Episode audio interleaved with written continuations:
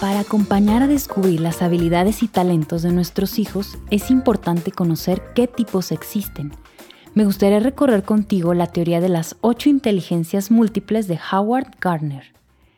Él y sus colaboradores afirman que Stephen Hawking, el científico, no posee una mayor inteligencia que Leo Messi, el futbolista, sino que cada uno de ellos ha desarrollado un tipo de inteligencia diferente. Todos tenemos de estas ocho inteligencias múltiples, solo que unas en mayor medida, por lo que cómo se combinen dará como resultado las habilidades y talentos de cada persona en particular. La inteligencia lingüística es la habilidad para la comunicación oral y otras formas de comunicarse como escritura, gestualidad, aprender otros idiomas. Profesiones en las cuales destaca este tipo de inteligencia podrían ser políticos, escritores, poetas, periodistas, actores, traductores. La inteligencia lógico-matemática es la capacidad para el razonamiento lógico y la resolución de problemas matemáticos. Los científicos, economistas, académicos, ajedrecistas, ingenieros y matemáticos suelen destacar en esta clase de inteligencia. La inteligencia visual espacial es la habilidad que nos permite observar el mundo y los objetos desde diferentes perspectivas.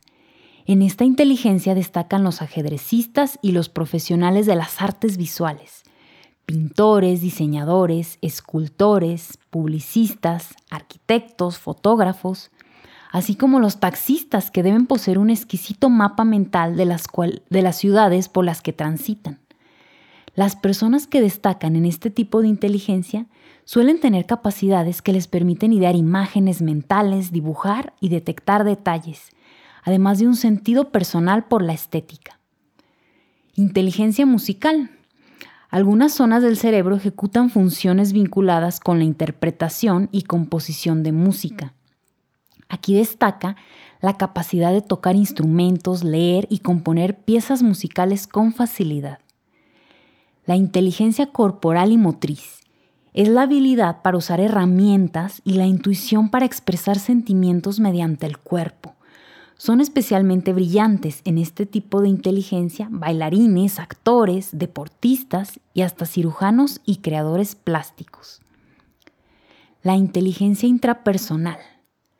Las personas que destacan en esta son capaces de acceder a sus sentimientos y emociones y reflexionar sobre estos elementos.